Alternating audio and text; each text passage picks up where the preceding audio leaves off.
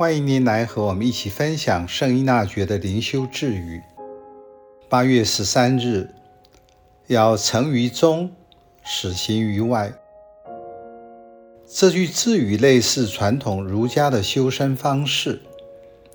圣依纳爵从灵修的观点赋予更丰富的意义。由于本句没有上下文，只能直接翻译成。如此整合内在的人，使得内在的次序满溢于外。这是圣依纳爵时代的语言。内心能够使整顿自己后的生活状态展现出来，而当今的语言就是：你的内在井然有序，外在的行为就会同时表现出来。生命有秩序和纪律，会使信仰的虔诚更加真实。今天的物理学让我们对宇宙的认识不同于牛顿时代的形态。宇宙看似混沌，但里面有其秩序，就像围绕着恒星运转的天体，有各自的轨道。从 3D 立体的角度看，各自的轨道相互间有其规律，并且和谐。透过整体的认识，帮助人看到全貌。所以，当你的内在能够安，有次序，也就是安然，你就能够让自己身心安顿，内在的一切。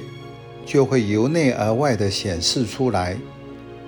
相对的，从外在来看，内在是和谐而且有韵律，并且会展现出生命的动力。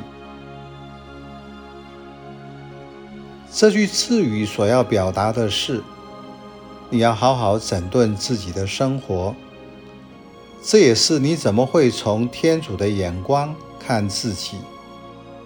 灵修就是你要整顿好自己，和其他灵修智语相配合的是，如果你要救别人的灵魂，要先救自己的灵魂。因此，在信仰中要持续觉察，我对生命的目标和期待是什么。所以，灵修生活的重点是。我要先整顿自己的内在，先净化自己，然后自然的就会去影响别人。有天主的内在生活是丰富的，当恩宠满满时，就会溢出来。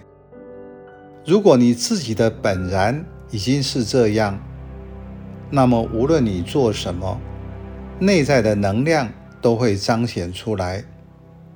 如同俗话所说的，是什么鸟，就会唱什么歌。